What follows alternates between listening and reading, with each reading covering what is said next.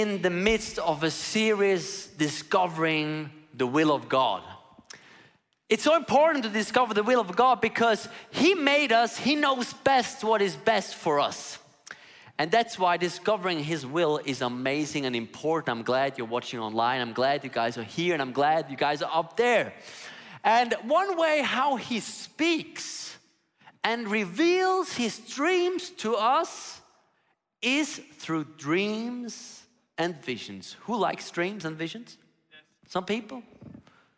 I had a crazy dream last night. I don't want to. I don't want to experience that dream, but like he has dreams and visions for our lives. Let's read together in um, in Acts because in Acts we read about a prophecy that was spoken way before Jesus was born. And then when Jesus was born, it came all to pass because the Spirit of God was poured out at Pentecost. So we read in the last days, God said, I will pour out my spirit on all people.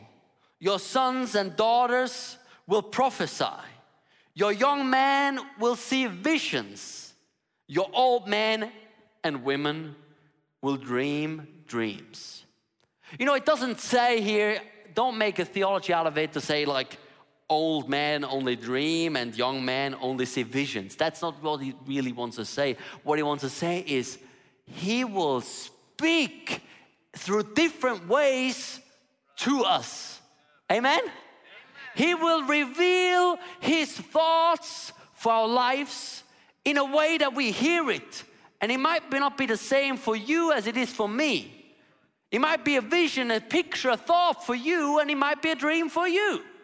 But he speaks to us and he reveals his dream and his will.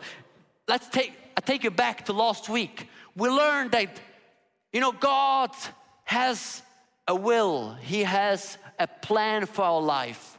It's, a, it's it, his perfect will for our life that he revealed to, us. We read it about it in the, in, in the Bible. He created us, he made us, he formed us, he had a purpose for our life. He does have a purpose for our life. And another way how He reveals His, his will is through His Word, the Bible.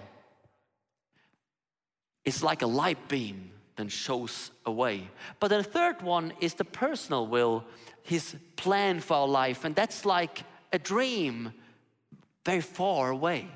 We see a picture and He reveals something that He wants to do with and through my life and we see something, and as we see that, it gives us direction. Because I could walk a step towards here, I could walk a step towards here, but that shows me direction. I take one step because I thought, you know, this step here is most likely towards that direction. I still don't know all the steps towards a dream God has for my life, but I take the step that is closest to that direction and I'm one step closer to my dream. And then more and more, I walk towards my dream to have that tattoo. No, no, no, no, no, no, no. But God has a dream. He has a picture for our life that fits our frame. Do you get that? Why don't we take a look in history? Because God spoke through dreams and vision all through history. It all started with Abraham, right? Abraham, he was like, when I was outside, like me, yesterday I was outside with my girls. My, my oldest daughter celebrated her 10th birthday with some other friends, and she said, I want to have a celebration and I want to have an adventure. Let's go out late night and have marshmallow, like on the fire you know, it's a bit tricky when it's really windy and everybody has their feather down jackets. Anyway, the point was, I saw a lot of stars like Abraham. He was out there having seen a lot of stars, and God spoke to me and says, Do you see those stars? I will make the descendants as, as, as, as many as the stars you see. And you know, like how did he speak to him? I don't know. Maybe it was a thought, maybe it was an idea, maybe it was audible. Like, it, but he spoke to him. He had a vision. He saw, like, all right, I'm gonna have so many descendants like the stars up in the sky. There were more other people. Like Joseph, he had a dream, like a literal dream, and he would wake up and he would tell his, his siblings, and they wouldn't really like his dream, and he would have a lot of detours and challenges. But because he had a dream, he stayed the course. And through his dream, the, the, the, the people of God, the Jews, the Israelites, got saved through a famine. Peter in the Bible, he had a daydream, you can say. He was saved miraculously. Uh, uh, I'm going to talk about it later. And then he was up there, like really hungry. And suddenly it says, like in the Bible, he saw something. He God showed him like different animals and said, Eat from them because, you know, if I say they're clean, they are clean. And, and basically, that was the start that helped him to start preaching the good news of Jesus, not only to the Jews, but also to us. So we're part of that dream, part of that answer. I'm glad he had that dream and he followed that dream. But that was not just Peter, that was afterwards Mary. Mary had a dream of like, it was a vision. Angel appeared to her, like, you're gonna, you know, fall pregnant and have like the Son of God inside of you, and your fiance is not gonna be the dad. Crazy, right? But she had a dream, a vision, an idea, a thought, and realized that could be from God. I'm gonna run with it. Esther, it was different. She was a queen and she was up there in the palace, and Suddenly, somebody said, Maybe you're here for a purpose, exactly for that purpose. And somebody spoke that, and it created like, Oh, I have, a, I have or maybe I, I have a dream now why I'm here. Do you see, sometimes God speaks to you through other people.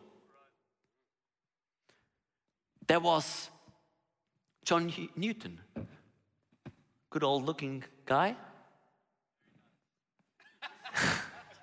he was like saved he was like, he, he, was slave, he was a slave trader and then he encountered God and he wrote that amazing song, Amazing Grace, because he realized, oh my goodness, God forgave all my sins. And he had a dream of abolishing slavery in England.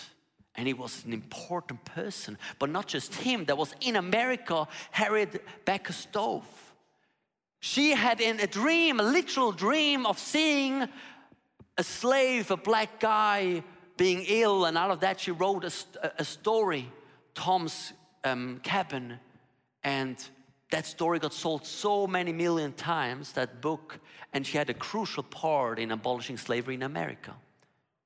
So God always speaks to us because He likes to reveal His dream, His will for your life.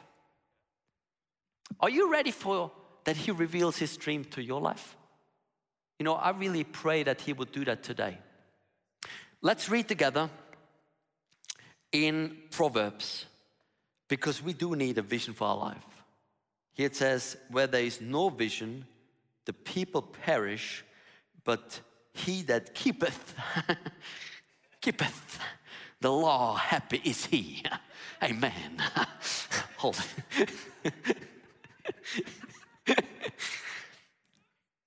Where there is no vision, people perish. And I'm not saying that you perish like you fall down death. But maybe your marriage perishes because there is no vision for your marriage. You're encountering challenges, have no vision for your marriage. I'm like, I'm giving up. Maybe your business perishes because you don't know why you really do what you do and you're making the wrong pick decisions and it perishes. Maybe your health perishes because you have no vision why it is important to live healthy. Because like, who cares? Like, you only live once, and like, I don't know who, how long, and like, anyway, it doesn't matter if I'm here or not here. If you have no vision, you like, stuff perishes. In another translation, it says it like that: where there is no revelation, people cast off restraint. So they cast off restraint. They're like, who cares? Like a, like a, a horse without a halter. Like you can't direct it. Like if you have no vision for your life, you, you can't direct it. You can't lead it. Like I don't like horse already, but if I, am on a horse and I can't direct it, it's like my nightmare. My daughters, they love horses. And they grow on me in the next 50 years, maybe. We need a vision for our life. My question is do you have a vision for your life? Because it's so important for every day. If you don't have a vision why you go to work, it becomes really boring. But when you start to have a vision for your relationships, energy comes into your relationships. Once you have a vision for your health, purpose comes into it. Once you have a vision why you live where you live, suddenly the neighbors that are really annoyed, you're suddenly realizing, baby, God has a plan for me with those annoying neighbors, and there comes purpose in it. If you have a vision where, why you live, because you don't, you're not here by accident. For me, I have a, a vision for my family. I've had many visions for many parts in my life, but one for my family. And it's a vision, it's a picture. I have not, not dreamt it in, in the sleep or whatever, but I, it's a picture. When I close my eyes, I see the picture. I could draw the picture. It's a picture of a chair, and I'm sitting on it. And I have all my grandchildren here, and I'm reading them, them a story and I have my kids discussing about something somewhere in the house, and I have my wife preparing a tea for me. you might laugh, but I do have that picture. You know what? That picture helps me to love my wife today so that she wants to stay with me when I'm old. When I have this picture, I want to invest in my, into my kids that are, so that they hang around me when I'm old. I want to invest into my grandchildren, so I want to stay the path so I can be a role model to my grandchildren. Do you see what I mean? It gives me direction, it gives me purpose. And I have to, obviously, just because of the picture doesn't change everything, but if I follow those pictures, if they lead me, give me direction, it gives suddenly it helps me to make the right decision. So, we're gonna look at a couple of dreams. But before that, can there be a dream too big? No, there, no dream can be too big. And I pray that God gives some crazy dreams to you guys. I pray that God will give you some outrageous dreams. Some dreams that you like, you don't even want to share with somebody because they say like, who are you to dream that? You know, like abolishing slavery, they were like people like, yeah, of course you can. No, they say like, who are you to dream that? That can never happen. Sometimes God gives us dreams and we read that in Ephesians 3:20 God is able to do far more than we could ever ask for or imagine he does everything by His power that He works in us. So God wants to do great things with your life. And I'm wondering, are you aware that He has amazing plans for your life? Are you aware of that? Are you aware that the fact that you're awake today, you have air in your lungs, is because He says, I have a plan for you. I have a purpose for you. Your life makes difference and I want to reveal my dreams, my perfect will to you. So let's look at five different kinds of dreams. And I have my brother Abe with me. Yes. So we have the God dream, but we're gonna take that down. And maybe you're here and you're actually saying, then I have no dream. No dream. Your picture frame is empty. There's no picture that hangs up there on your wall that shows you why you want to get up. There is no purpose. You don't like, why, why am I here? There is no dream. And maybe there is no dream because you don't know God who created you and you have never heard of His great plans for your life, that you are created for a great purpose. But maybe you, you have no dream, but you, you believe in God, but you don't believe that He has a good plan for your life, that He has a dream for your life, because you maybe have heard that you're like from people around you, from teachers or whatever, that you suck, who are you, whatever, and you created no dream. And my invitation to you is like, stop praying. Start reading the Bible. The Bible is full of God's idea for our life. And start asking God, what is your idea for my life? We read together a really beautiful verse in Jeremiah 33, verse 3. Call to me, and I will answer you and tell you great and unsearchable things you do not know. Call to Him. It might be as easy as saying, God, what do you want to do with my life? What's your will for my life? Why have you given me the passions that you have given me, why I am the way that I am, because the way you are is not by accident. Your dreams and passions and your skills, you have not received them by accident.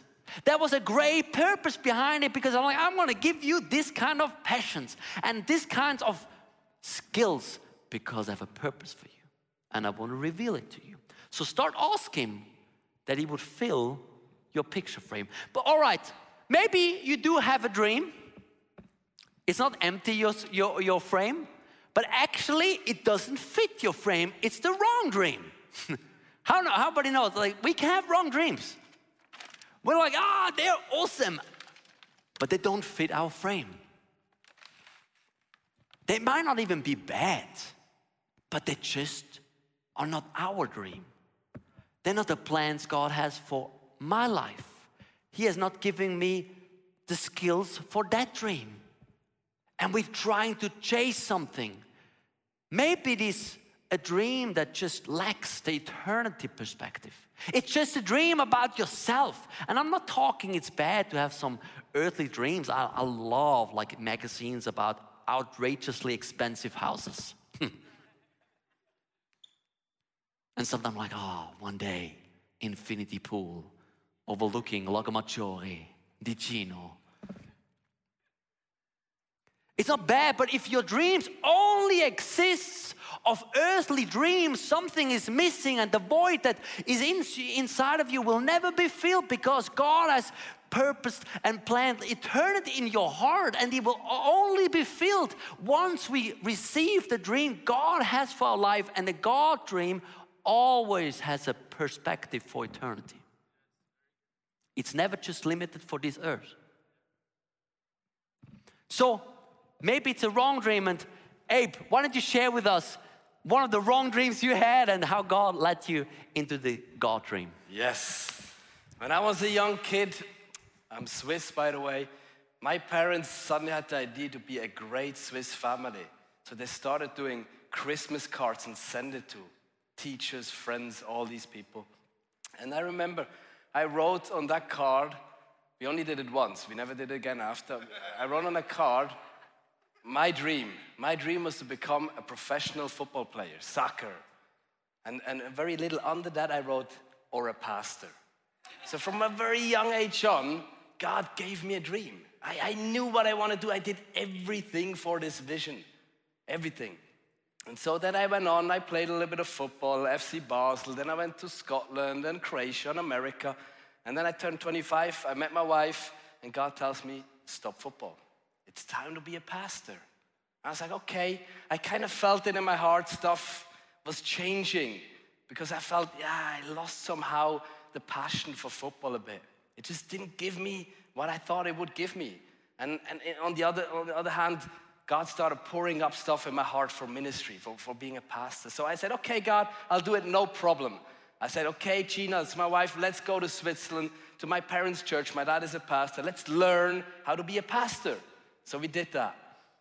And I came back to Switzerland, loved it, beautiful, uh, Bodensee, wunderschön, beautiful. And uh, I realized after a year or two, I felt, oh, God is speaking to me again. And I felt through, through pictures, I should go back to play football. I was like, okay, you know, God, it's the same way you've always spoken to me, that this has to be from you. So I went. I had a normal job, got up at 4.30, worked out, went to the job, lunch, worked out again, job, and then worked out again. Three months to get fit again. You know, you have to be fit.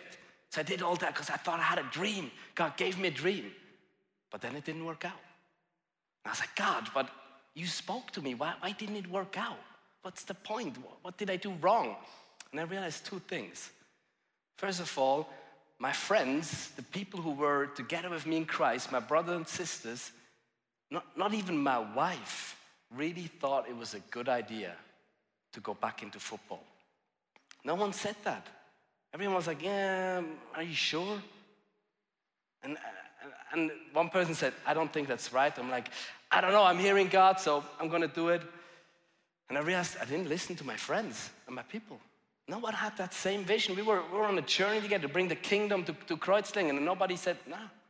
So I realized that. And the second thing I realized, and that's, that's much deep, is above all, I want to do the will of God. You know, and sometimes you want to do the will of God, but you don't really know, okay, God, what is it? What should I do? How should I do it? And I realized if I want to do the will of God, no matter, it doesn't even matter if I start to have a wrong dream or if I lose my path a bit, God will always make sure I get back on the path, the vision He had planned for me. Amen. I want to give a hand. And today is our pastor of ICF Winterthur, and I'm yes. excited about it. And um, he's still a great soccer player. So maybe it's a wrong dream you have.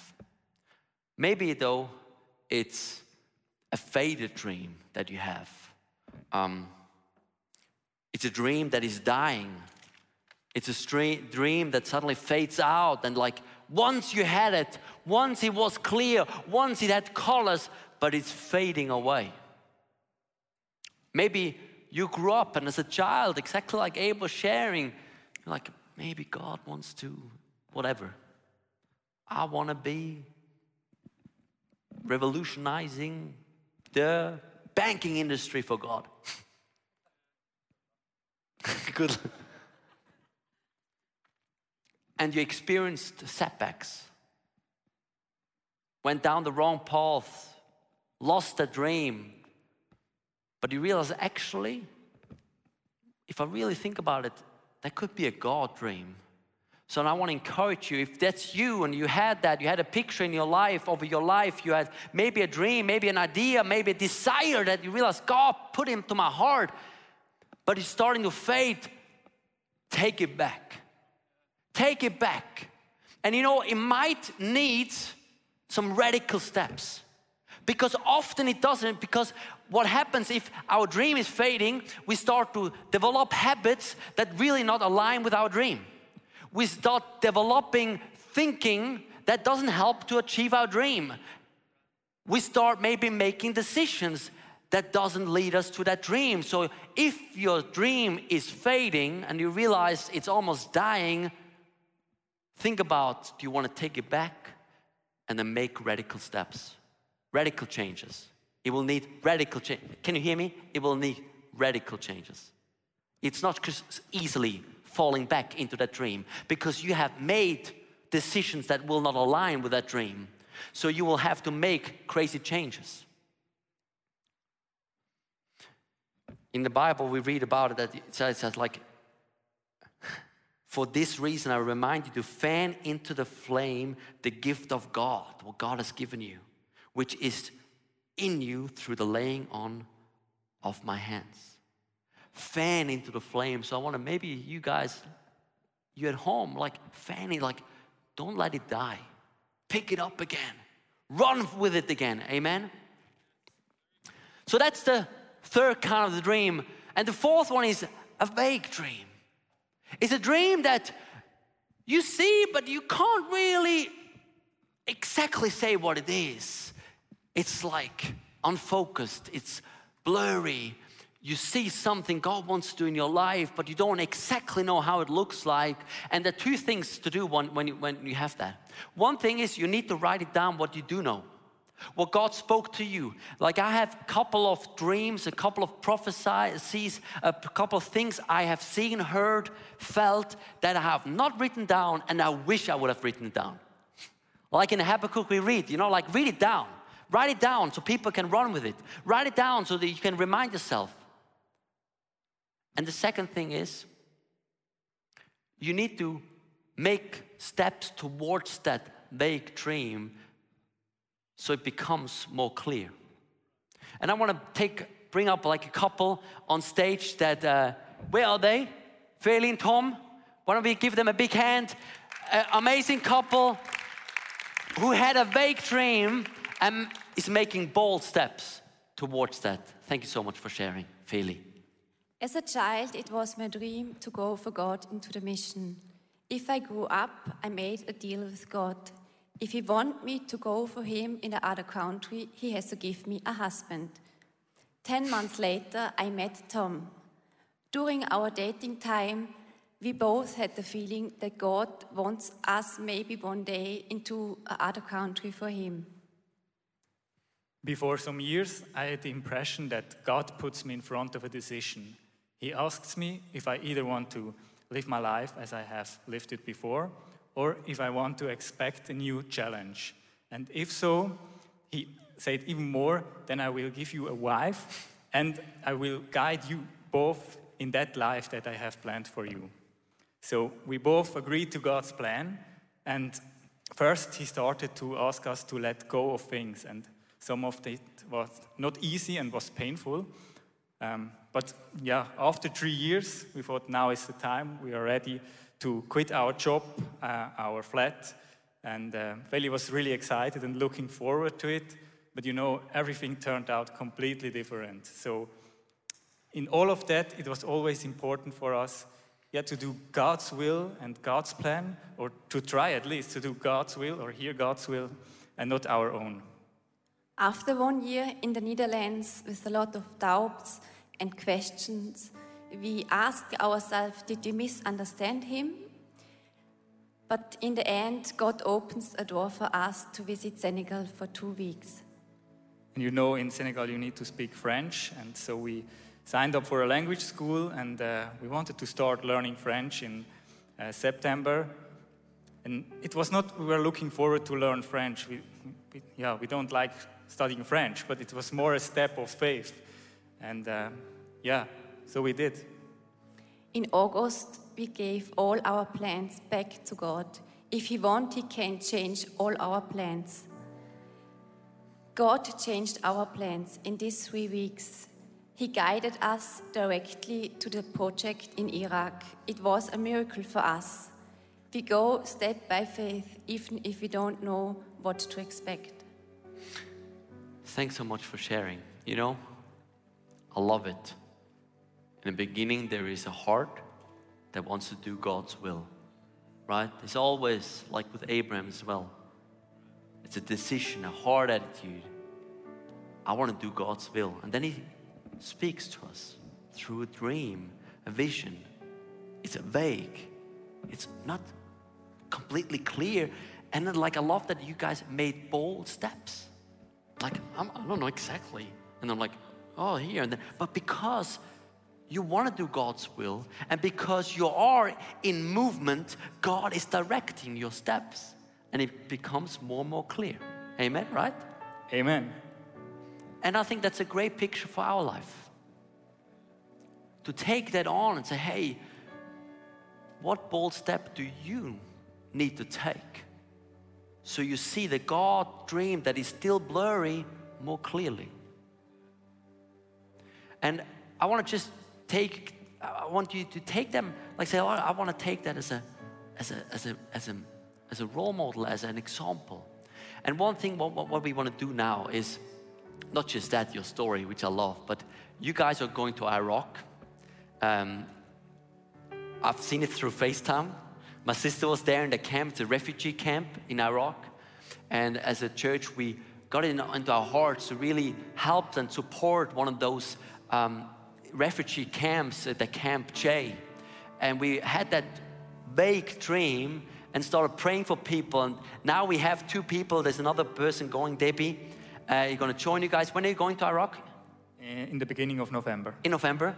Uh, to help there, uh, help practically, but also bring Jesus. And one thing, what we can do right now, and it's maybe weird now, but we're gonna take on an offering. Are you ready? An offering because as a church, we kind of like take part of what God is doing there. We wanna, we said we wanna, in our reach offering, we wanna expand our borders and we wanna have an impact even further away. And you know, they're making their part of going, we can do our parts of giving.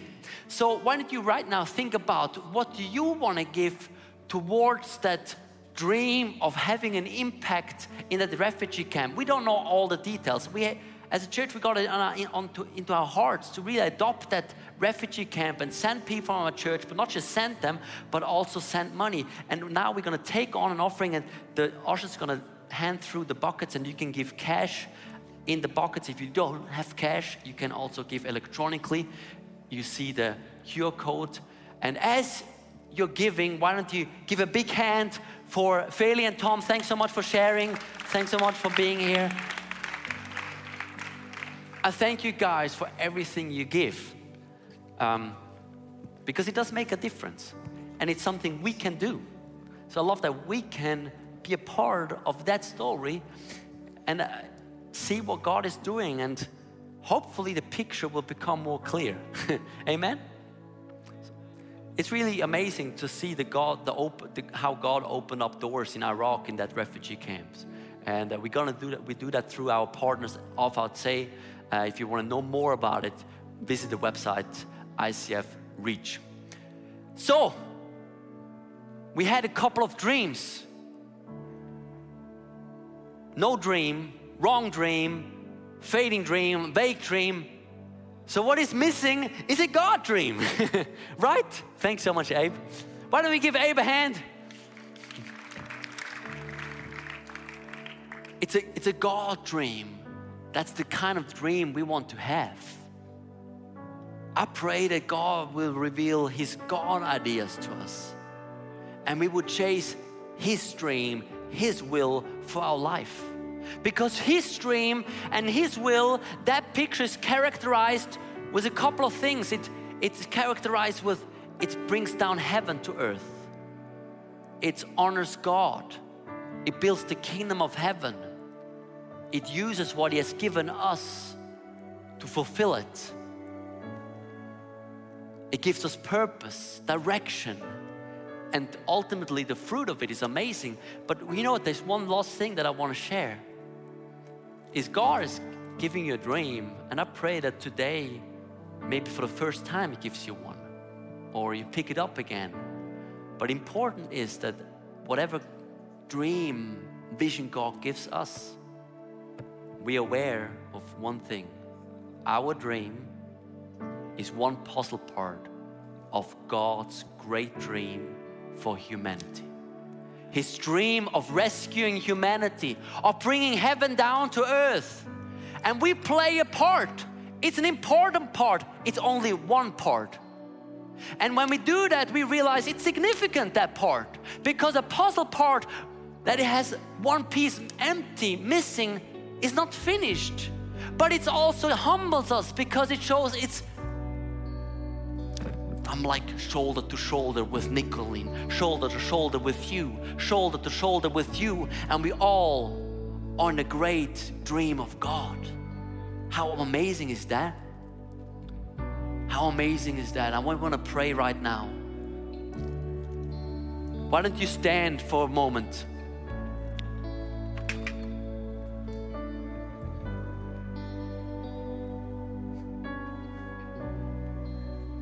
The Apostle Paul, he had the wrong vision, persecuting Christians. God appointed him, another point, like encountered him, took away his sight, his vision for some time. Then somebody came and prayed for Apostle Paul, and what happened? He became a new vision to preach the gospel. And I pray that today, maybe you're here, you have the wrong vision, the wrong dream, the wrong picture, or no picture, no vision. But if you encounter God, He can suddenly open up your eyes and realize, hold on, I'm, my life matters. every day I have on this earth, I don't know how many days, but it means that God has a purpose for my life. And and there's the purpose somewhere. It needs to fit into his great purpose of rescuing humanity. So why don't you right now just maybe in your heart say, God, what's your dream for my life? Reveal your I want to do your will. I want to do what you want to do. Tell him that right now. Tell him that. Because I believe that he reveal will reveal it to you. Tell himself, maybe for the first time, God, I want to not just run after my dreams, I want to run after your dreams. I want to use the gifts and talents you have given me, the resources, the houses, the cars, the jobs, the neighborhoods. I want to use it for your will. I want to follow your will. Tell him that right now.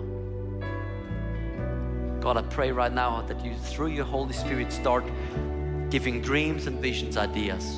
Remind of us about our what, what your plan is for our life. Hey, thanks for watching.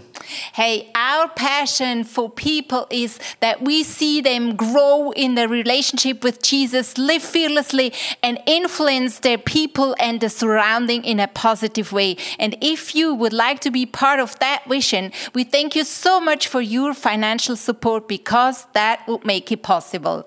I hope that this message spoke to you really. And if you don't have subscribed to our channel, please do this. And it's always a big blessing. Maybe you know some people in your neighborhood or in your friendship, that podcast could be a very well cool thing. Just share the link because it's pretty, pretty easy. And I'm looking forward to see you again. Tune in and God bless you and see you soon. Bye bye.